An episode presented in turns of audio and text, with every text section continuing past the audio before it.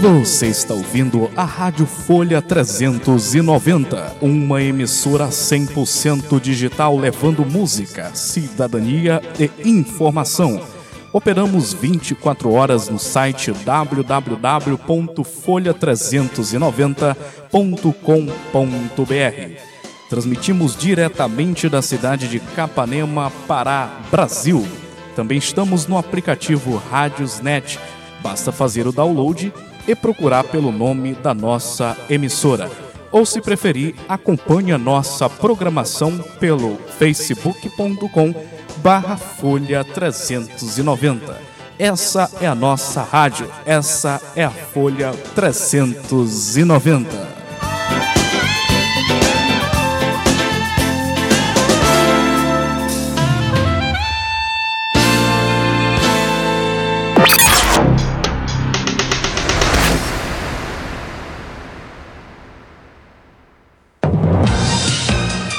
Está entrando no ar pela Rádio Folha 390, programa direto da redação, na apresentação do jornalista Antônio Victor, em parceria com as mais importantes agências de notícias do país. Fique bem informado acompanhando as principais notícias do Pará, do Brasil e do mundo.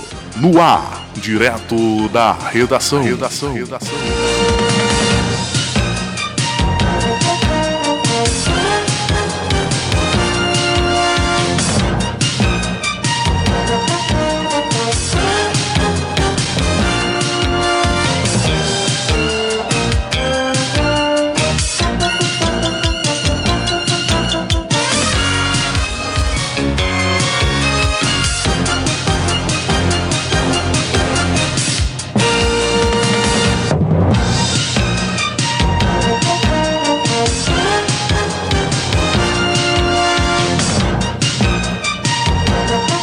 Sexta-feira, 12 de março de 2021, estamos no ar com direto da redação aqui pela Rádio Folha 390, uma emissora 100% digital. Sou jornalista Antônio Vitor e comando aqui a central de jornalismo da nossa emissora. Você pode acompanhar o direto da redação ao vivo pelo site www.folha390.com.br, também pelo aplicativo Rádiosnet e também no Facebook nosso perfil é Folha 390. No Twitter também Folha 390.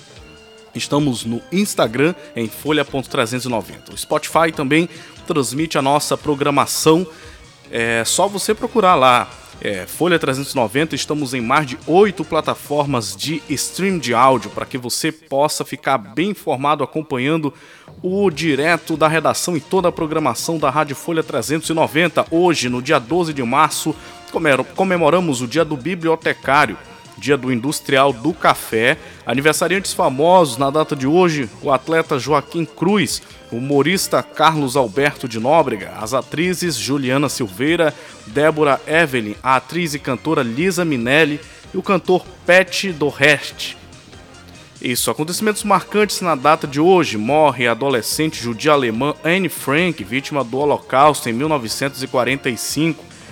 Comemoramos hoje o aniversário de Recife, fundado em 1537, e Olinda, fundada em 1535. Parabéns essas duas cidades maravilhosas, parabéns ao povo recifense e olindense pela data de hoje. Mahatma Gandhi lidera a Marcha do Sal no ano de 1930.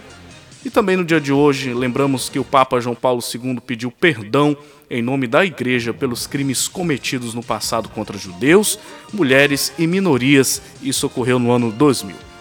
No campo da religião e da espiritualidade, hoje é dia de Santo Inocêncio I, dia de São Luís Orione e Santa Serafina. O direto da redação está no ar.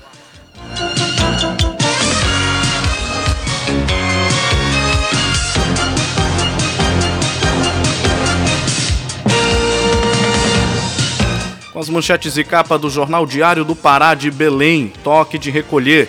Noites de Belém tem novo cenário. Nova ajuda na pandemia. PEC emergencial é aprovada. Auxílio será de 250 reais. Isso. Valor das quatro parcelas foi anunciado ontem pelo Ministério da Cidadania na Câmara. PEC foi aprovada com 366 votos Começa pagamento do Renda Pará aos nascidos em janeiro. Saúde, Sul e Sudeste do estado terão mais 53 leitos. Reforço de leitos para pacientes com Covid-19 vai ajudar a desafogar as redes estadual e municipal. As praias em Salinas, município autoriza a reabertura de praias e bares. Acesso às praias está liberada, inclusive aos feriados e finais de semana. Aglomeração só de grupo familiar com o máximo de 10 pessoas. Bares vão funcionar até meia-noite. Programa Guedes, novo corte de salários e de jornada será seguro desemprego. Será seguro emprego, melhor dizendo. Concurso, provas do certame da Polícia Federal são adiadas por causa da pandemia. O exame previsto para o dia 21 de março foi adiado. Serão preenchidas aí 1,5 mil vagas na instituição. Incêndio, desabrigados precisam de ajuda e solidariedade. As 15 famílias que perderam tudo estão acolhidas em casas de vizinhos. Covid, morreu, morre DJ Siqueirão. Ele foi internado há uma semana e não resistiu às complicações causadas pela doença. Segurança, roubos a ônibus na Grande Belém caem 43%. Na Câmara, a deputada federal Elcione vai comandar Comissão da Mulher Deputada vai liderar a Comissão dos Direitos da Mulher, responsável por temas como a violência doméstica. Essas são as principais manchetes de capa do jornal Diário do Pará de Belém. O Liberal, as principais manchetes: vacina de Oxford ganha registro definitivo da Anvisa. Na internet, famílias que têm direito ao Bora Belém já podem consultar pagamentos. Nascidos em janeiro podem sacar o Renda Pará. Renda Belém é o auxílio municipal, né, lá da, da cidade de Belém, e o Renda Pará é o auxílio estadual. Justiça, ação quer sacolas plásticas gratuitas em supermercados no Pará. Eita, que essa questão das sacolas aí tá dando que falar, hein? Segundo o Ministério Público do Pará, o custo pelas novas embalagens não deve ser passado para o consumidor que já sofre com a alta dos preços na pandemia. Em Belém, gasolina é o item que mais impacta na inflação. Após furtar veículos usando chapolim dupla é presa no município de Castanhal. Essas são as principais manchetes de capa do jornal O Liberal.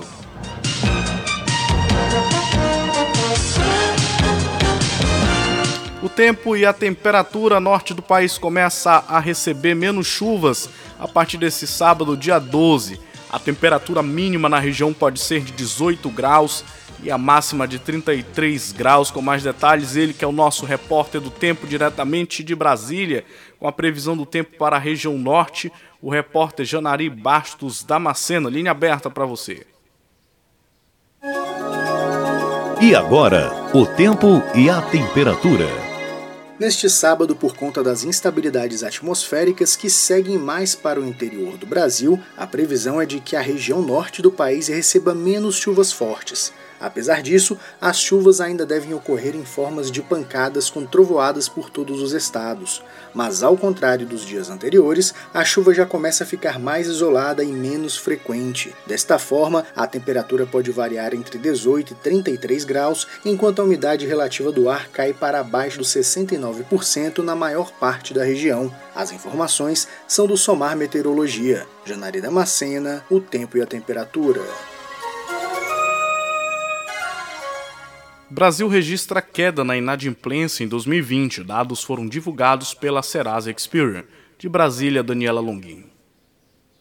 Pela primeira vez em quatro anos, em 2020 houve queda no total de brasileiros inadimplentes. Em dezembro do ano passado, o número de negativados foi de 61 milhões e 400 mil pessoas. Em abril do mesmo ano, pouco depois do início da pandemia, 65 milhões e 900 mil pessoas tinham contas vencidas e não pagas no país, o que representava 41,8% 10% do total de brasileiros acima de 18 anos. Já no último mês do ano, esse índice caiu para 38,6% da população adulta. Segundo o economista da Serasa Experian, Luiz Rabi, os principais fatores que fizeram a inadimplência cair em 2020 foram o ingresso do auxílio emergencial na economia, as reduções das taxas de juros implementadas pelo Banco Central e uma postura mais flexível das instituições financeiras em renegociações de dívidas. Do total de compromissos vencidos e não pagos, a prioridade dos brasileiros no ano passado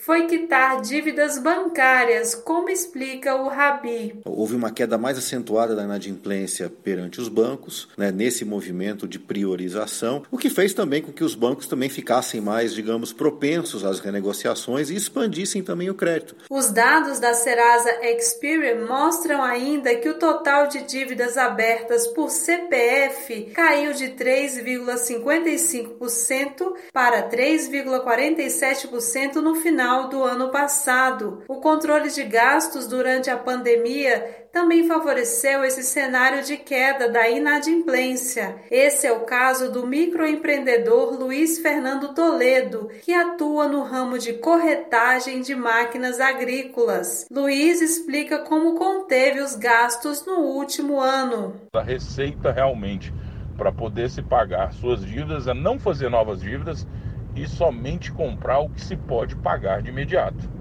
Segundo o levantamento, o Amazonas apresentou a maior porcentagem da população inadimplente em 2020, com 51,5%, apesar de ter registrado queda de 3 pontos percentuais com relação ao mesmo mês de 2019. 15 estados têm porcentagem de inadimplência igual ou acima da média nacional de 38,6%, aponta a Serasa com produção de Renato Lima, da Rádio Nacional em Brasília, Daniela Longuinho. Obrigado, Daniela, pelas informações. ProUni, prazo para comprovar documentação exigida, termina nesta sexta-feira, dia 12. Mais detalhes da Rádio Brasil de Fato. As pessoas pré-selecionadas na lista de espera do ProUni, o programa Universidade para Todos, devem comprovar os documentos informados na hora da inscrição até esta sexta-feira, dia 12, para obter a bolsa de estudos. Quem perder o prazo ou não comprovar as informações será reprovado. A documentação deve confirmar, entre outras situações, renda familiar e ensino médio completo em rede pública ou em rede privada com bolsa integral o candidato também deve ficar atento em relação à exigência de documentos adicionais, caso seja solicitado pelo coordenador do ProUni na instituição de ensino escolhida. O ProUni seleciona alunos com base nas notas do Enem. A inscrição ficou aberta para candidatos que não possuem diploma de curso superior e que tenham participado do último Enem com nota de no mínimo 450 pontos na média das notas do exame e nota superior a zero na redação. Para se inscrever, é preciso acessar o site prouniportal.gov.br. Repetindo, prouniportal.gov.br. De São Paulo, da Rádio Brasil de Fato, Caroline Oliveira. Obrigado, Caroline, pelas informações. Então, você que é estudante, se inscreveu aí para o ProUni, atenção, viu? Só até hoje, sexta-feira, para você entregar essa documentação. Agora eu chamo o nosso repórter Felipe Esboril com giro de notícias. Mais informação em menos tempo para você. E o Felipe traz aí um destaque das dificuldades do estado de São Paulo para lidar com a, a pandemia, avanço de casos lá, os números disparados em São Paulo.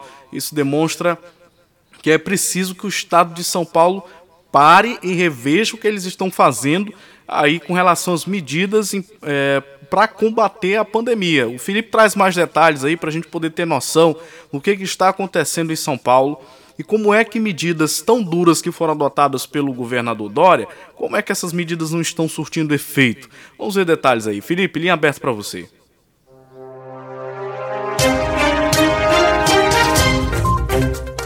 Olá, este é o Giro de Notícias da agência Rádio Web. Eu sou Felipe Esboril e a partir de agora você fica muito bem informado em menos tempo.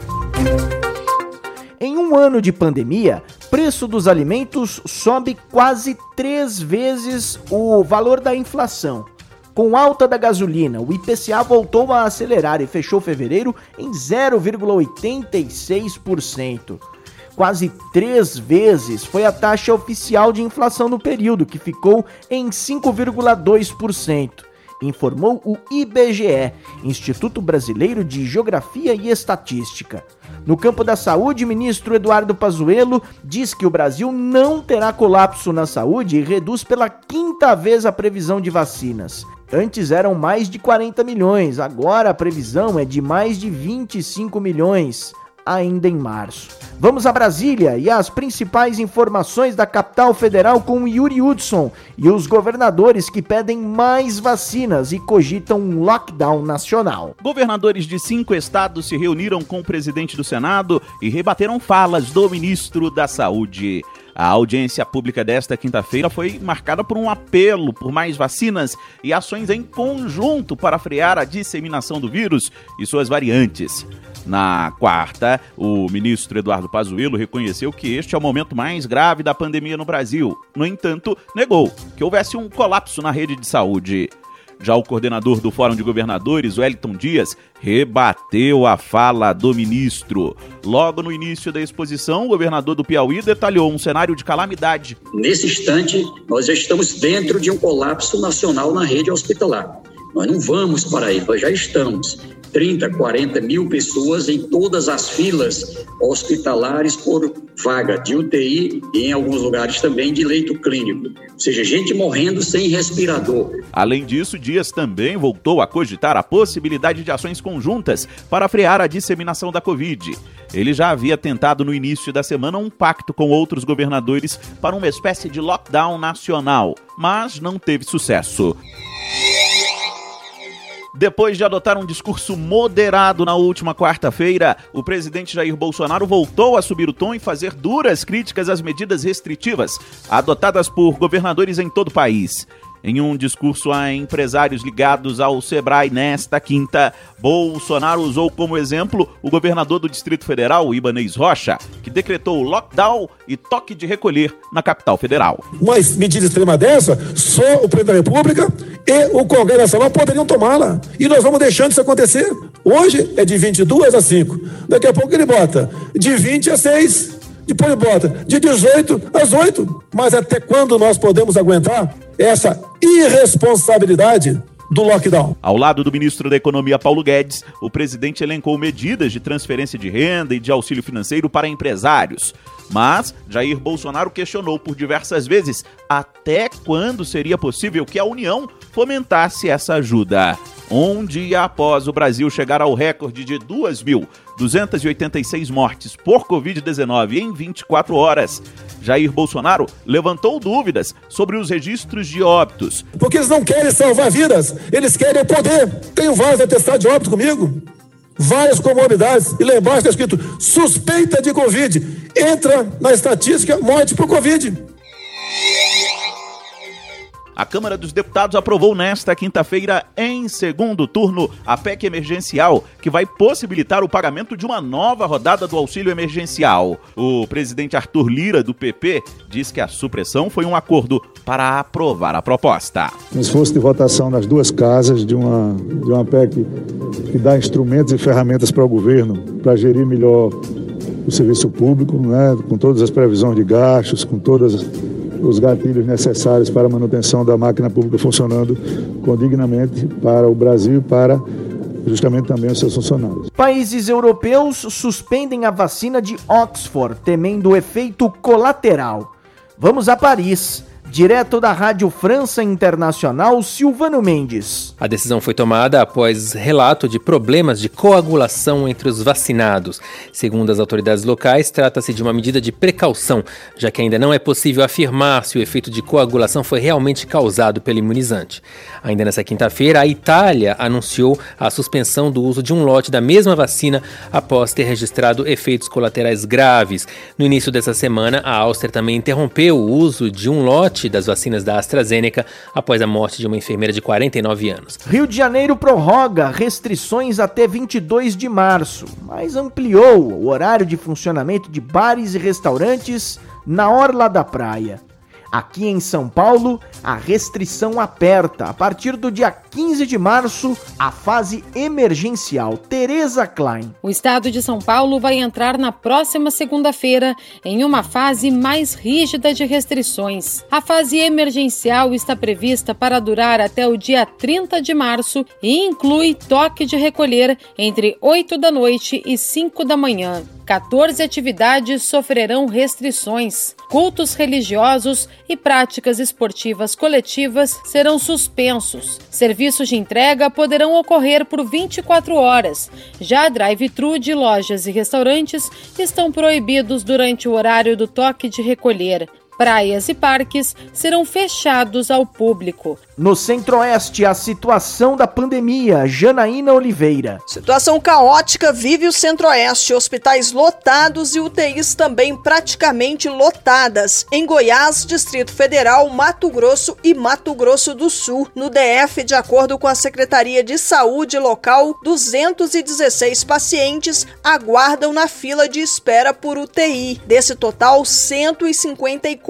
pessoas com suspeita ou confirmação do novo coronavírus. Mato Grosso do Sul registrou nesta quinta o terceiro recorde seguido de pacientes internados com Covid. Vamos ao sul do país. Renê Almeida, direto de Porto Alegre. Porto Alegre terá um hospital de campanha para atender pacientes com Covid-19. A estrutura será montada pelo Exército Brasileiro e terá 20 leitos de terapia intensiva. O governador de Santa Catarina, Carlos Moisés, culpou nesta quinta-feira as festas clandestinas e a negligência a protocolos sanitários pela situação da pandemia no estado. Em Curitiba, a prefeitura anunciou a abertura da vacinação para idosos de 78 anos a partir desta sexta-feira. Em Salvador, é a Aline Costa que nos informa a situação do Nordeste. Na região Nordeste, o destaque da situação da Covid é Salvador, que amanheceu nesta quinta-feira com 129 pacientes à espera de um leito nos hospitais públicos. Nas últimas 24 horas foram 111 óbitos, maior número desde o início da pandemia. Com o agravamento da situação, o prefeito de Salvador, Bruno Reis, anunciou que os pacientes vão ser atendidos também nas unidades básicas de saúde da cidade. A rede particular de saúde de Teresina também apresenta superlotação. Dos seis hospitais particulares da capital piauiense, quatro não têm mais leitos de UTI para tratamento de pacientes com Covid. Direto de Belém, no Pará, Edir Gaia nos conta a situação no norte do país. Rondônia teve mais 60 mortes por Covid-19, o segundo maior número em apenas um dia desde o início da pandemia.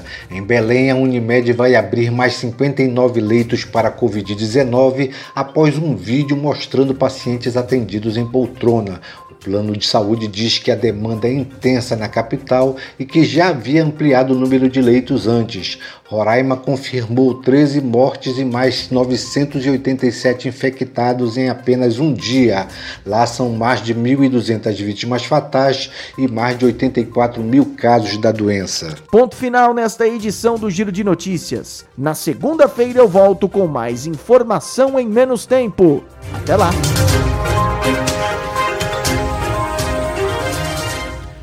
Obrigado, Felipe, pelas informações. Felipe sempre participa aqui com a gente no Direto da Redação, trazendo o giro de notícias, mais informação em menos tempo. Então, gente vê aí várias notícias do país envolvendo a questão da pandemia, casos aumentando e esse debate incessante envolvendo a questão do lockdown e das medidas mais duras. Será que isso dá resultado?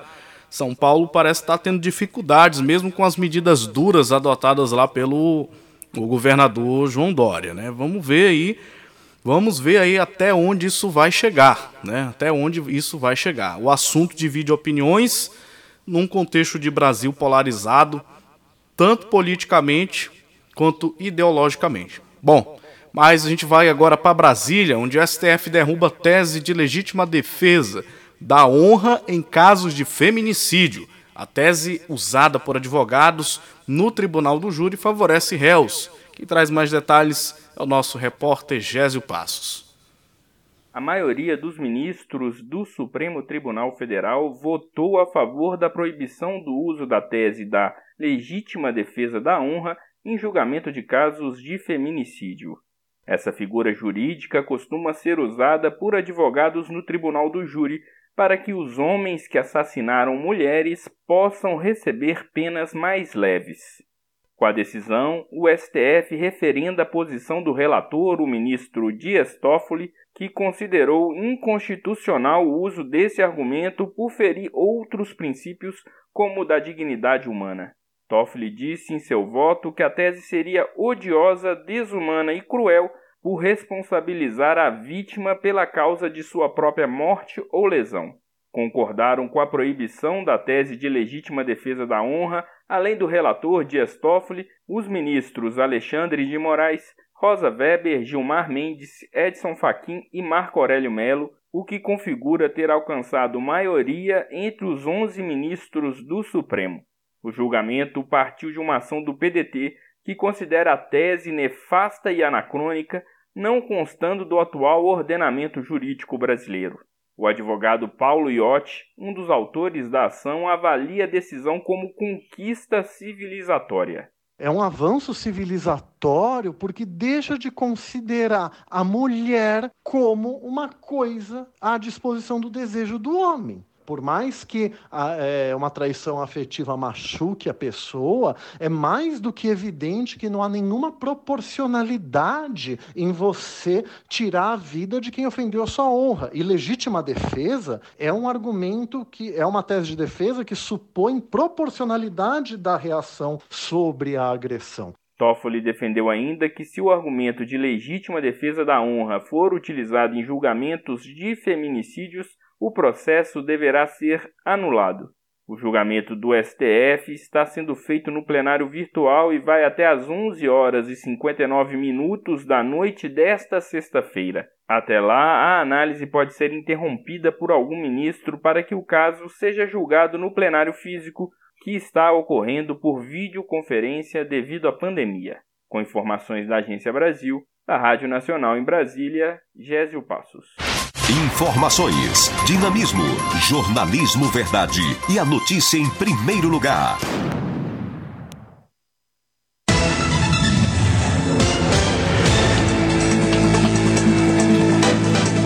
E agora a gente faz um giro pelo país, trazendo as principais manchetes de capa dos jornais das principais capitais. O Globo do Rio de Janeiro, Anvisa dá registro definitivo à vacina de Oxford, produzida pela Fiocruz no Brasil. Imunizante que já tinha autorização emergencial agora pode ser comercializado e aplicado em larga escala. Medicamento antiviral Remdesivir também é aprovado para tratamento da doença. Acuado, Bolsonaro muda discurso e recorre a militares e ao Congresso. Auxiliares do Planalto afirmam que a mudança de postura sobre vacina já vinha sendo discutida antes da decisão que devolveu ao ex-presidente seus direitos políticos. Divulgação de carta de suicídio gera movimento para excluir Bolsonaro e Eduardo. É o filho, né? Das redes sociais. Essas são as principais manchetes de capa do jornal o Globo, da cidade do Rio de Janeiro. Em Brasília, o Correio Brasiliense. Covid-19, Distrito Federal tem 83% dos leitos de UTI adulto ocupados nesta sexta-feira, dia 12. Anvisa libera registro da vacina e de medicamento contra a Covid-19. Anvisa aprovou o registro definitivo da vacina de Oxford, produzido pela Fiocruz. Número de idosos infectados caiu após vacina diz médica. Essas são as principais manchetes é, de capa do jornal o, é, Correio Brasiliense da capital federal. Em São Paulo, Folha de São Paulo, Anvisa aprova registro definitivo da vacina de Oxford. Medida permite o uso do imunizante em larga escala no país. A agência também liberou o medicamento Remdesivir. OMS vai antecipar 3 milhões de doses de vacinas da Coreia do Sul para o Brasil. Internações de crianças e adolescentes aumentam em 47% dos hospitais privados de São Paulo. Bolsonaro adapta discurso na pandemia para evitar perda de apoio de empresários. Itália prevê o terceiro lockdown nacional no fim de semana da Páscoa. Sem profissionais, o Hospital Federal do Rio tem leitos trancados com cadeado. Prefeitura do Rio suspende calendário de vacinação contra a Covid. STF dá 48 horas para governo federal explicar por que não repassou 245 milhões a UTIs em São Paulo. Essas são as principais manchetes de capa do jornal Folha de São Paulo.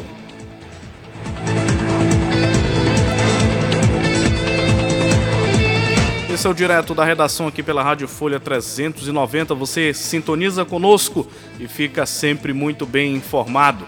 O plenário vai debater tratamento precoce contra a Covid. O Senado vai discutir o tratamento precoce contra a Covid-19. O pedido de realização da sessão temática partiu do senador Eduardo Girão, do Podemos do Ceará. Ele disse que o objetivo do debate é tentar esclarecer sem paixões se o uso de remédios como cloroquina, azitromicina e ivermectina tem alguma eficácia para impedir a evolução da doença. A gente vai para Brasília agora com o nosso repórter Bruno Lourenço, da Rádio Senado. O senador Eduardo Girão, do Podemos do Ceará, pediu a sessão temática para tentar esclarecer, sem paixões, se o uso de remédios como cloroquina, ivermectina e azitromicina tem alguma eficácia para impedir a evolução da Covid-19. Numa guerra que nós estamos vivendo, precisam ser usadas todas as armas com bom senso, com base na ciência e estudos clínicos. O que a gente quer é apenas abrir é, a possibilidade de ver diferentes pontos de vista. Jean Paul Prat, senador do PT do Rio Grande do Norte, ressaltou que, apesar de técnico, o debate tem repercussões políticas e de gestão da saúde pública. E é, estimula a todos que participem desse debate, porque isso é um debate político também. É um, é um debate de gestores públicos. O Senado vai convidar para a sessão temática defensores do tratamento precoce, como a médica Marina Bucar, da Faculdade de Floriano, no Piauí, e especialistas contrários, como o infectologista Davi Wipe, ex-coordenador do Centro de Contingência para o Novo Coronavírus de São Paulo. Da Rádio Senado, Bruno Lourenço. Obrigado, Bruno, pelas informações. Agora a gente vai para São Luís. Governadores propõem pacto nacional em defesa da vida e da saúde. Com mais detalhes da Rádio Timbira do Maranhão, o repórter Noel Soares.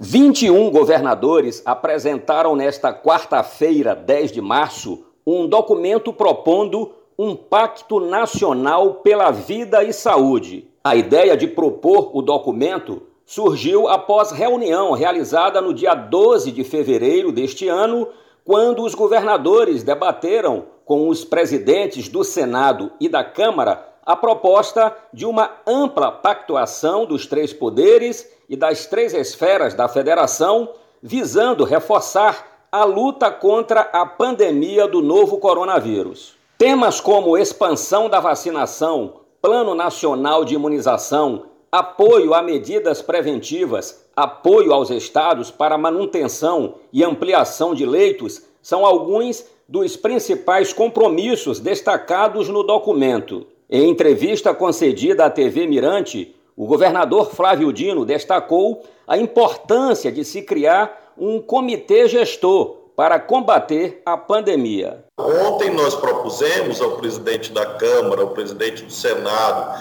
ao presidente da República e ao presidente do Supremo Tribunal Federal que haja um comitê gestor nacional único tripartite, abrangendo os três poderes e as três esferas da federação, governo federal, governos estaduais e prefeituras, para que nós possamos, nesse mês de março, mês de abril, que se anunciam muito difíceis, temos uma padronização dessas medidas, uma vez que nós sabemos que o vírus circula, inclusive entre os estados, entre as cidades. Vamos ver se há essa acolhida em nível nacional, porque nós achamos que este é um caminho, a nação unida, o Brasil unido, para que nós possamos aí sim vencer o coronavírus. Assinaram o documento os governadores do Maranhão, Flávio Dino, do Acre, Gleidson Camelli, de Alagoas, Renan Filho, do Amapá, Valdez Góes, da Bahia, Rui Costa, do Ceará, Camilo Santana, do Distrito Federal, Ibanês Rocha,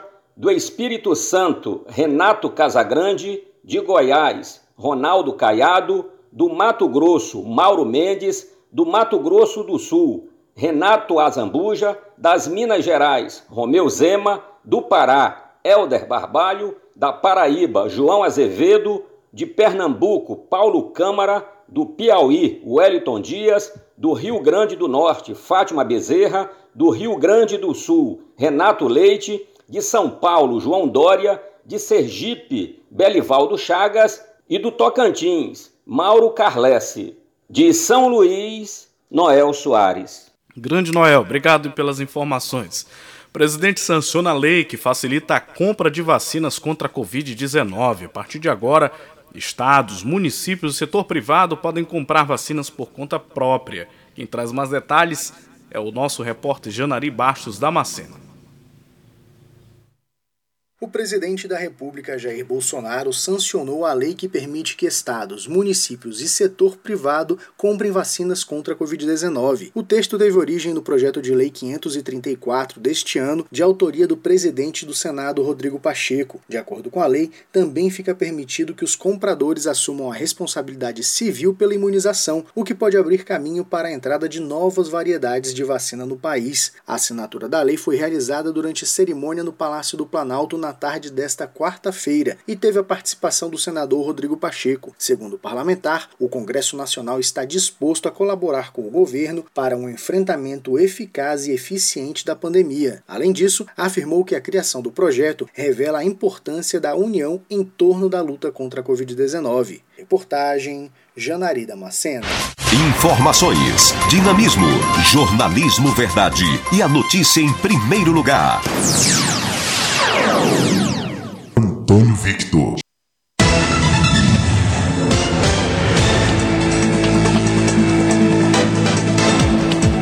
E o Direto da Redação chega ao final, agradecendo a sua audiência. Lembrando que você pode sempre ouvir a nossa programação online, né, pela, pelo site www.folha390.com.br. Dê uma forcinha lá pra gente nas redes sociais, no Instagram, em folha.390 tá bom? É, todos os programas da nossa emissora que acontecem ao vivo, eles são disponibilizados no podcast da rádio. É só você procurar lá no Spotify, no Google Podcast, no Castbox, qualquer agregador de podcast que você acompanhe, você pode olhar lá, só botar o nome Folha 390, que é o nome da emissora, e você vai ver lá o canal de podcast da nossa emissora, toda a nossa programação ao vivo é disponibilizada lá para quem não tem tempo de acompanhar ao vivo, tá certo? Eu agradeço de coração e a gente volta na segunda-feira. Um bom final de semana. Até mais. Tchau, tchau.